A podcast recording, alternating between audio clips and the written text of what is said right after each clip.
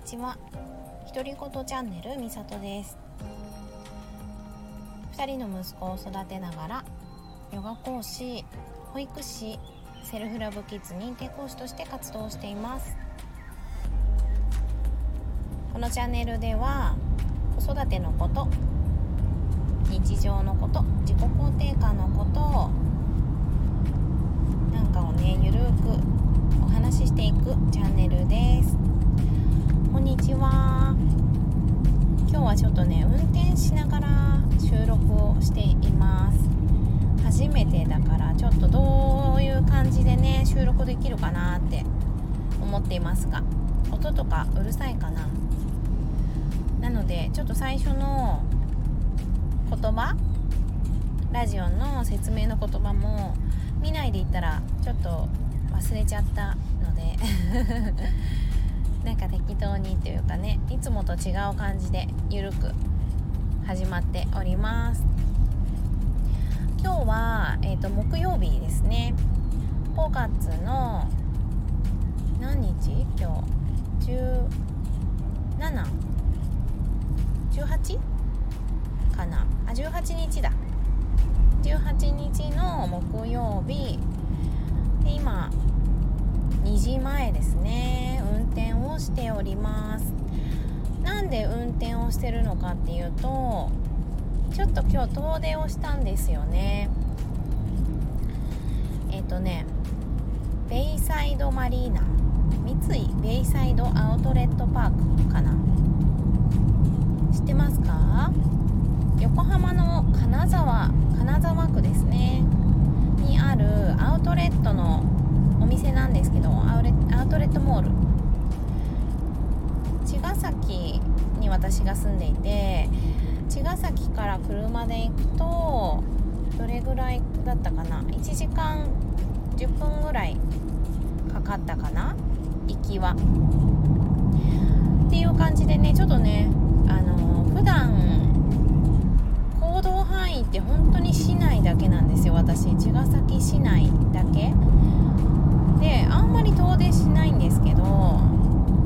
今日は何でそこに行ってきたかっていうと実はヨガをね受けに行ったんです。私が入ってる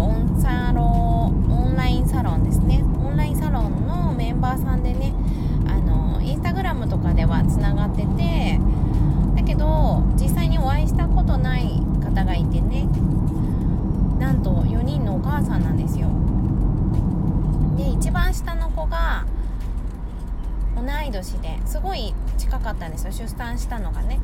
でなんかそこからこうすごく私も親近感だしあ同じぐらいに出産されたんだなって思ってなんかよく活動をしているのも見ていたし会ってみたいなって思ってね。でそのベイサイドアウトレットパークなんかちょっと名前がわかんない正式名称が わかんないんだけどそう三井ベイサイド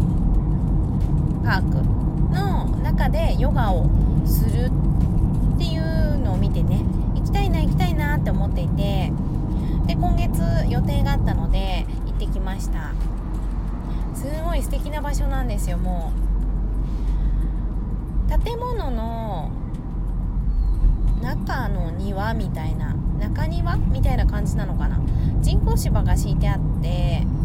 だけど屋根もあるんですよね。大きな屋根があって建物と建物をつなぐ間のところなんですけどでなんかね風が通るんですよ吹き抜けで。で人工の芝なんだけど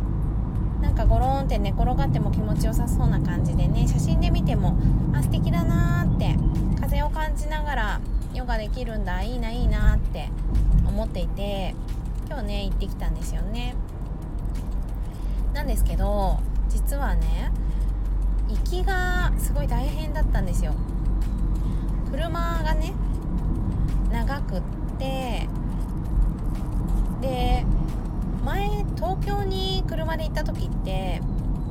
意外とそれは早くて高速だったから50分ぐらいで着いたんだけど次男も長男も2人連れてたんですよね。でなんか意外にタイミングが多分良かったんだけど次男が寝てくれたんです。なので結構長いドライブでも全然大変じゃなかったんだけど実は今回その金沢区のところまで車で行くのに次男がすごい泣いちゃっててそれであお腹空いちゃったかな暑いから喉乾いてるかなとか思ってね途中で止まって授乳したりとかもしたんだけどそれでもやっぱり泣いててでももう間に合わなくなっちゃうしね。あダメだと思ってもうそのまま 泣いたまま車をね運転しながら来たんですよ。そしたらなんかやっぱりねすごい削られちゃったんですよね私。自己肯定感を学んでてね。子供との関わりとかも学んでるんだけどやっぱりこうやってずっと泣いてた次男を見てあごめんねって思ったしかわいそうなことしちゃったなと思ってね。無理やりこんな長いドライブに付き合わせちゃってごめんねって母ちゃんのせいでごめんごめんって長いこと思ってたらちょっとなんか気持ちがズーンって下がってきちゃったんですよ。エネルギーがこう目に見えて下がってくっていうのが分かってあーなんか行くってことをしなければよかったのかな。こんな遠くのところはやっぱり私には無理だったのかな。こんなちっちゃな子を連れて行くところじゃなかったかもしれないなって思ったんですよ私。泣かれちゃってねずっと泣いててそれを運転しながら聞いててねそんな風に思っちゃったんですよね。なんですけどもうもう行くしかないからね。ごめんって言ってちょもうちょっと待ってて。母ちゃん頑張るからね運転って言って。でなんとか着いてもう授乳も挟んじゃったから結構ギリギリっていうかもうね本当にジャストぐらいに着いたんですよね。駐車場にね。だからヨガの場所にはちょっと遅れて行っちゃったんだけどもうこんなにねずっと泣いててなんか汗だくになっちゃってて次男も。暑いんですよ今日。とっても。夏ですねいきなり。だから熱中症なんてないかなとか脱水症状とか大丈夫かなって心配になる中でヨガのところについてあーなんかこんなに機嫌悪い次男大丈夫かな？ヨガできるかな？もうできなかったらしょうがないなって思いながらね半ば行ったんです。なんだけどヨガのところではすごく機嫌がよくってね。風も気持ちよかったからかななんかヨガマットの上で座って他のヨガをしてる人を見たりとか一緒にねなんか子供お子さんがいる方も何人もいたからちょっと大きなおにお姉さんたちを眺めていたりとかしててね楽しそうだったんですよね。だから割とね全部参加できたかも。集中して。嬉しかったです。とっても。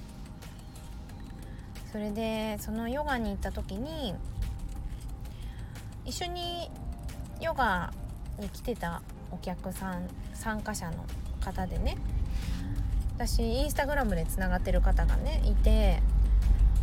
いつかお会いしたいなってその人のこともすごい思っていたので